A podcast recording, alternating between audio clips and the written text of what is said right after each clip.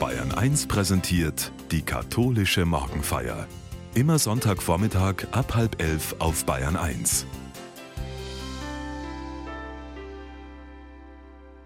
Unglaublich, es ist schon wieder Advent. Aber Achtung, die Adventszeit dauert dieses Mal nur drei Wochen.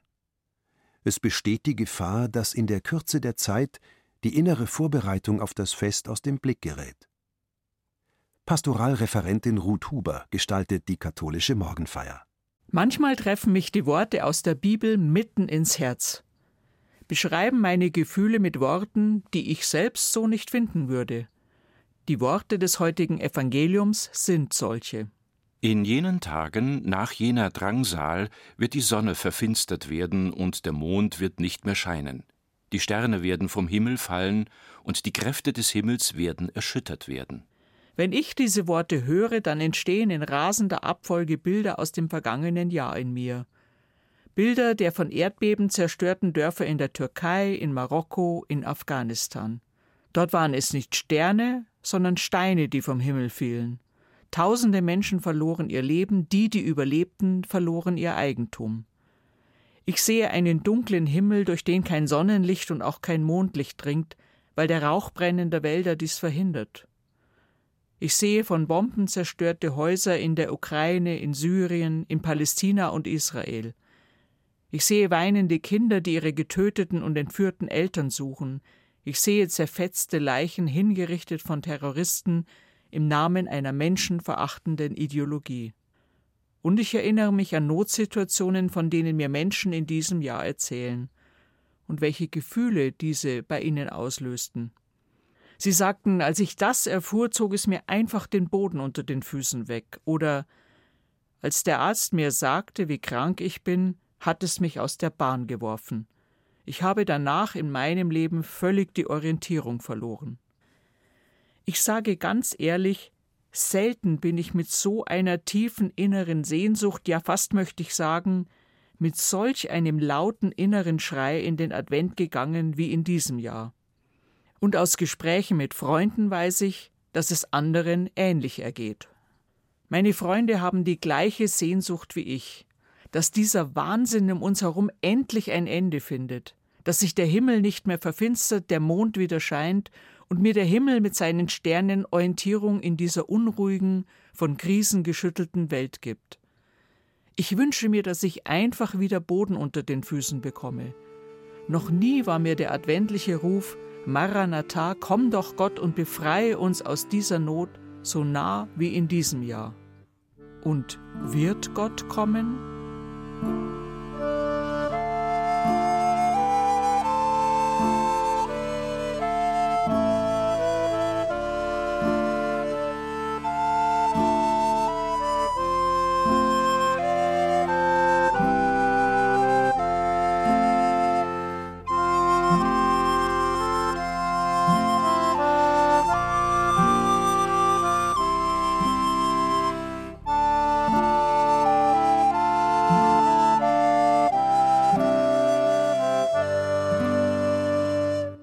Wird Gott kommen? Etwas zynisch könnte ich mit dem Sprichwort antworten Die Hoffnung stirbt zuletzt. Denn so richtig vorstellen kann ich mir das nicht, woher in diesen Krisen Hilfe kommen soll und ob Gott damit überhaupt zu tun hat. Ich kann noch nicht mal sagen, warum mich die Ereignisse in der Welt ausgerechnet in diesem Jahr so mitnehmen – warum ich ausgerechnet in diesem Jahr den verzweifelten Ruf nach Rettung aus tiefer Not so laut in mir höre. Denn mal ganz ehrlich, für die meisten Menschen auf dieser Welt ist es ein ganz normales Jahr. Solche hat es in deren Leben immer gegeben. Irgendwo auf dieser Welt ist immer Krieg, werden Menschen abgeschlachtet, Frauen vergewaltigt. In jedem Jahr sterben Menschen bei Erdbeben, ertrinken in Hochwasserkatastrophen oder verhungern in Dürregebieten. Und auch das nahende Ende natürlicher Ressourcen war schon Thema in meinen Referaten in der Schulzeit in den 70er Jahren. Was ist dann dieses Jahr anders? Ist es, weil die Krisen so schnell aufeinander folgen und gar nicht aufhören wollen? Oder höre ich den Schrei nach Rettung lauter, weil die Krisen näher an mich und mein Leben herangerückt sind? Oder haben die vergangenen Krisen einfach meine Widerstandskräfte aufgebraucht? Bin ich dünnhäutiger geworden und höre deshalb den Schrei notleidender Menschen und der notleidenden Natur einfach lauter? Ich weiß es nicht. Die Gründe für den lauten Schrei in mir, die große Sehnsucht nach Gottes rettendem Handeln sind vielfältig. Und ehrlich gesagt, hilft es mir auch nicht weiter, die Gründe zu kennen. Wirklich helfen kann mir nur, wenn ich einen Umgang mit der Not um mich herum und manchmal auch in mir drin finde. Es hilft mir nicht weiter, wenn ich nur meine Verzweiflung ausspreche und nach Gottes rettendem Handeln rufe. Ich muss auch die Tür meines Lebens einen Spalt für Gottes Gegenwart öffnen. Ich muss die Möglichkeit zulassen, dass es Gott wirklich geben könnte und dieser Gott in meinem Leben wirklich anwesend sein will. Die Schriftstellerin Esther Kinski spricht in ihrem Buch Gedankenspiele über die Hoffnung von der Hoffnung als Möglichkeitsraum. Einen Raum also voller Möglichkeiten, auch in Zukunft ein gutes Leben führen zu können, auch wenn alles dagegen zu sprechen scheint. Mit anderen Worten, die Hoffnung stirbt wirklich zuletzt. O Heiland, reiß die Himmel auf. Herab, herab vom Himmel auf. Reiß ab vom Himmel Tor und Tür, reiß ab, wo Schloss und Riegel führen.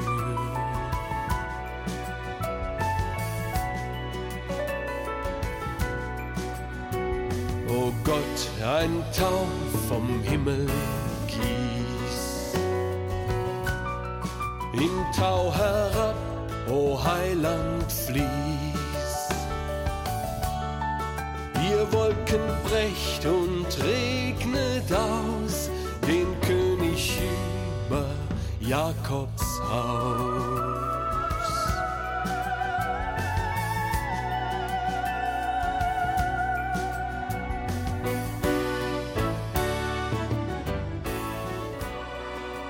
Möglichkeitsräume, damit die Hoffnung nicht stirbt.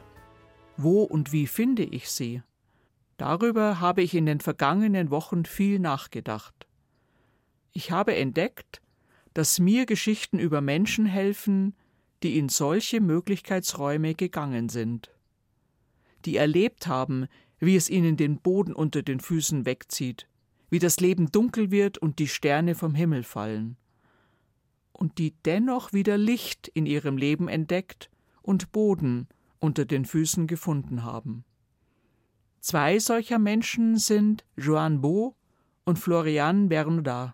Für diese beiden gibt es ein Leben vor dem 13. November 2015 und eines danach. Beide sind an diesem Abend im Musikclub Bataclan in Paris. Die eine, Florian Bernardin, ist dort mit ihrem Verlobten. In zwei Wochen soll die Hochzeit sein. Das Hochzeitskleid ist schon gekauft. Heute Abend will sie mit ihm Spaß haben, tanzen, die Musik und die gemeinsame Zeit genießen. Der andere, Joan Beau, hat seiner Frau das Ticket fürs Konzert geschenkt. Sie steht eigentlich nicht auf Heavy Metal, aber als sie dann da ist, findet sie es gut. Nebeneinander bewegen sie sich glücklich zur Musik, bis die Schüsse im Raum krachen. Menschen laufen plötzlich schreiend durcheinander, fallen verwundet oder getötet übereinander.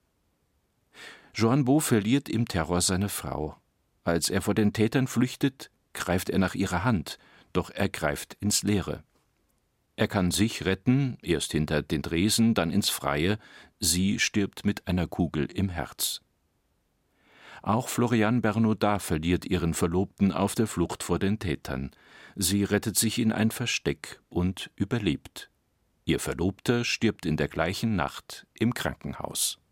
Wenn ich so etwas höre, habe ich nur eine Frage. Woher nimmt man nach solch einer traumatischen Erfahrung die Kraft zum Weiterleben? Joanne und Florian suchen zunächst den Kontakt zu anderen Überlebenden des Terroraktes. Nur diese können wirklich verstehen, von innen heraus verstehen, was sie da durchgemacht haben. Und dabei finden die beiden zueinander. Es klingt fast zu kitschig, aber es ist wahr. Sie lernen einander über einen Post in einem sozialen Netzwerk kennen und lieben.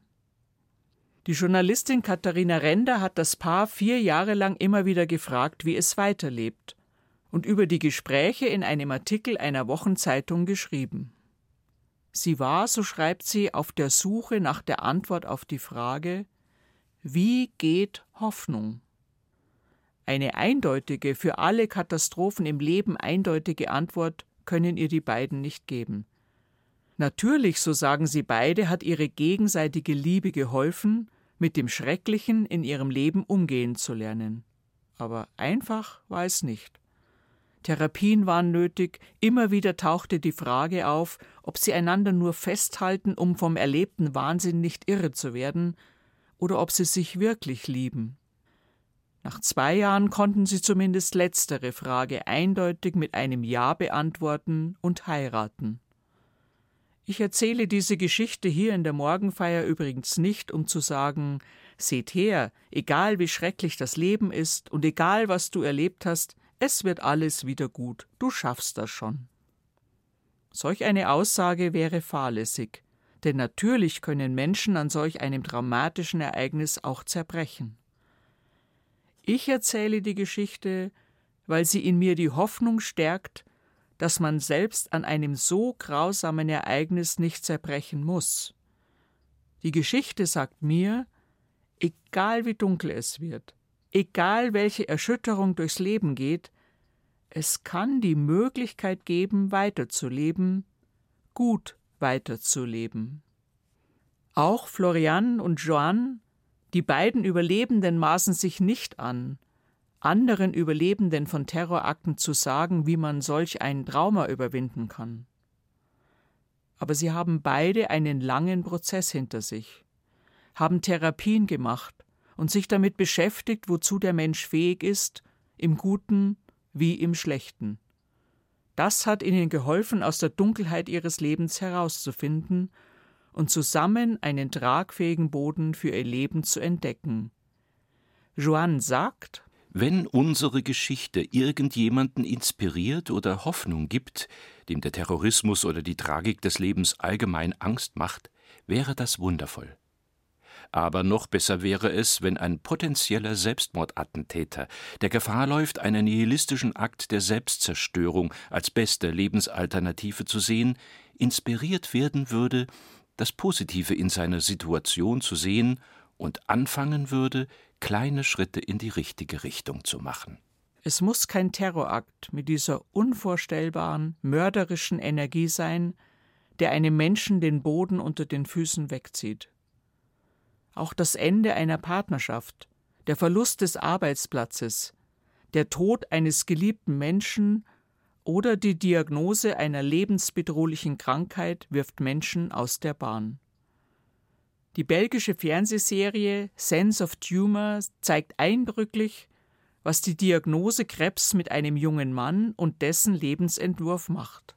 Der Hauptdarsteller ist Tristan, ein junger Medizinstudent auf der Überholspur des Lebens. Immer schon steht er auf der Gewinnerseite, alles fliegt ihm zu. Er ist ein exzellenter Schüler und schließt sein Studium mit guten Noten ab. Er hat die Aussicht, bei einem berühmten Medizinprofessor in Assistenz gehen zu können. Die Freizeit verbringt er mit attraktiven Sportarten, fährt Ski und Mountainbike.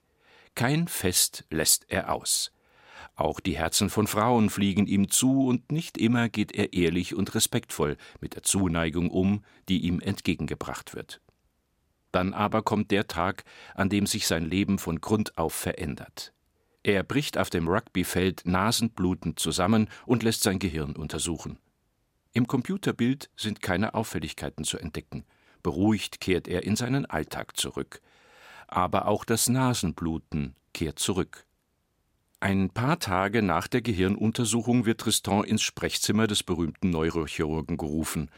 Voller Hoffnung geht er hin. Endlich ist es soweit. Jetzt wird dieser berühmte Professor ihm sagen, dass er im nächsten Jahr bei ihm praktizieren darf und von einem der besten Neurochirurgen ausgebildet wird. Aber es kommt anders. Der Arzt hat ihn nicht wegen seines Praktikums gerufen, sondern weil er sich die Computerbilder von Tristan noch einmal genauer angesehen und dabei einen Tumor gefunden hat. Tristan, selbst auf dem Weg Arzt zu werden, weiß, was nun kommt. Und er erlebt am eigenen Leib, wie anstrengend und schmerzhaft die Behandlung ist. Die Fernsehfolgen zeigen die Phasen der Krankheit und auch das Auf und Ab des Patienten realitätsnah und ungeschönt. Manchmal hat Tristan viel Mut, manchmal versinkt er in Verzweiflung. Seine Familie, seine Eltern, seine Schwester, der kleine Neffe und der Schwager helfen ihm durch dunkle Zeiten. Tristan erleidet einen Rückschlag. Die Behandlung geht von vorne los. Er braucht eine Stammzellentherapie. Er mag nicht mehr kämpfen. Seine Freundin holt ihn in den Möglichkeitsraum der Hoffnung zurück, schreit ihn an, er solle kämpfen.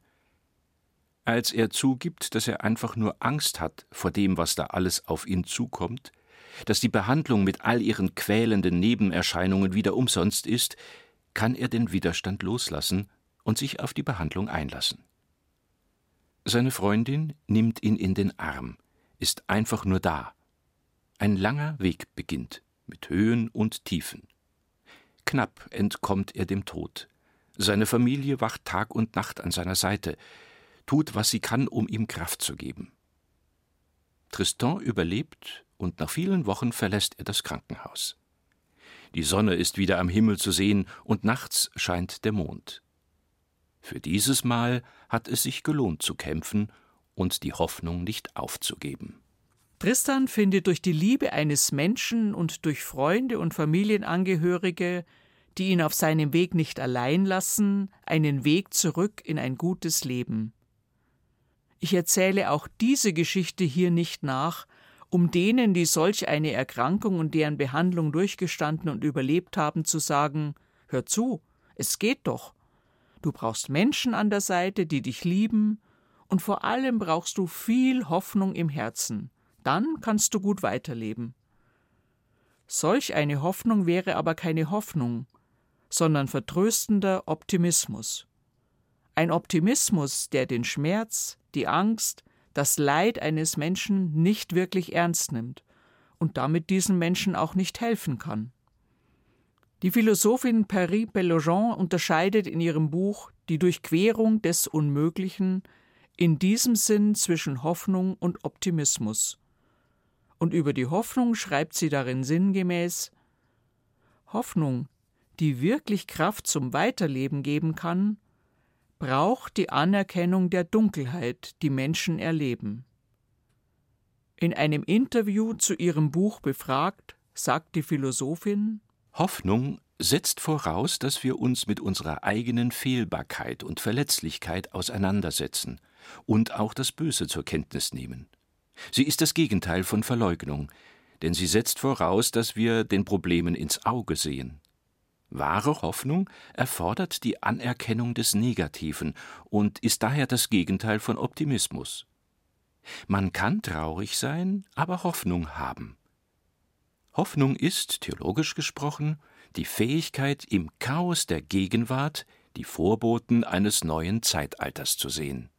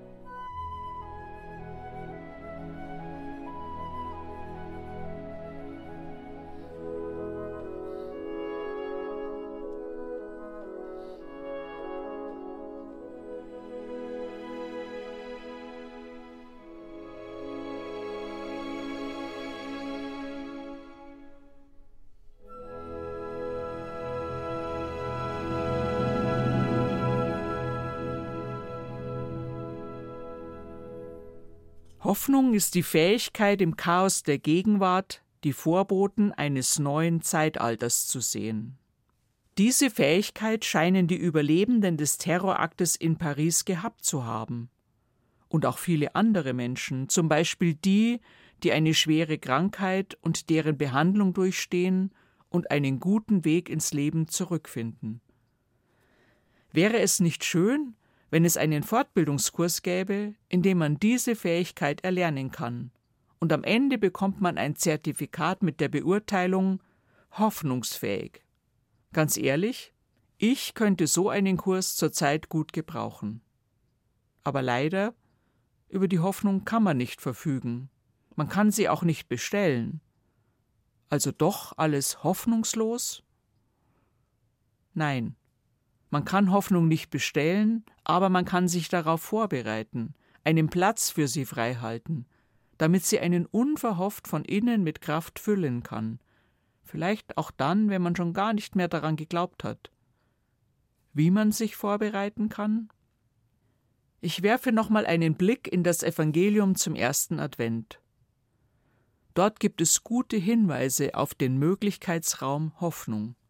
Auf welche traumatische Lebenssituation dieses Evangelium genau abzielt, weiß man nicht sicher.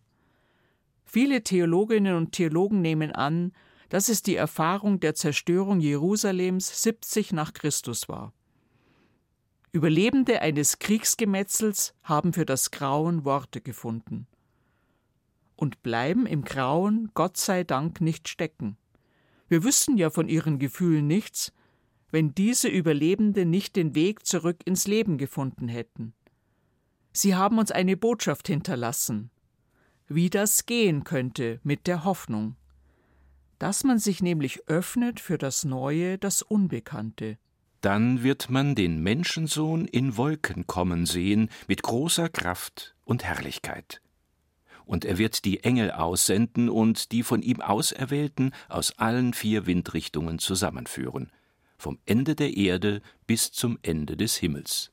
Menschensohn auf Wolken, Engel, alles Dinge, die in meiner Lebenswelt nicht vorkommen. Wesen und Realitäten, die in meinem Leben so keinen Platz haben, mir fremd sind. Die Worte des Evangeliums laden mich ein, dem Fremden und Neuen einen Platz zu geben, mich zu öffnen für das Neue, ganz andere, von Gott her kommende. Hilfreich hierzu wäre, dass ich es zumindest für möglich halte, dass die Welt morgen anders werden kann, auch wenn sie heute chaotisch, grauenvoll und beängstigend ist. Dass das Chaos und alles Grauen auch einfach nur der Anfang vom Ende sein kann, Zeichen für eine Zeitenwende. Hoffnung bedeutet, auf eine Zukunft zu warten, die uns unbekannt ist. So sagt es die Philosophin.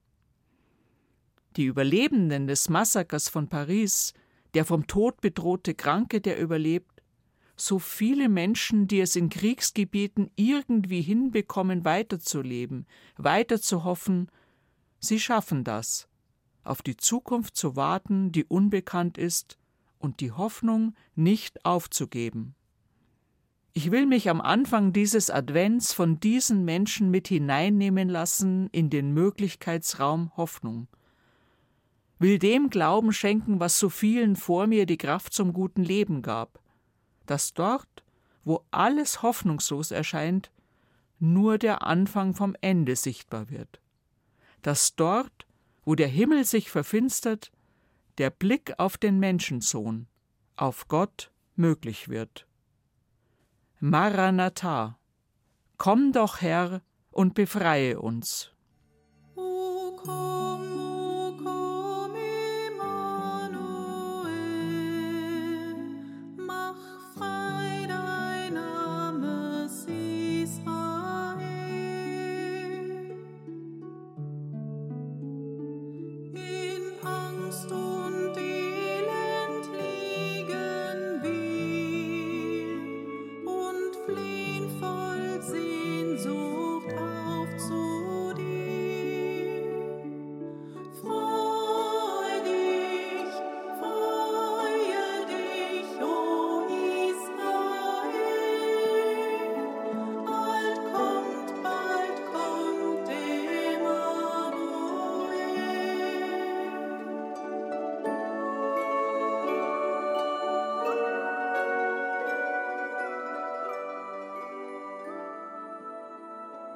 Ich will beten. Gott, wann immer mein Leben in Dunkelheit versinkt, wann immer ich Kraft und Mut verliere, erfülle du mich mit Hoffnung und Freude, sei du mir Stärke und Licht. Amen.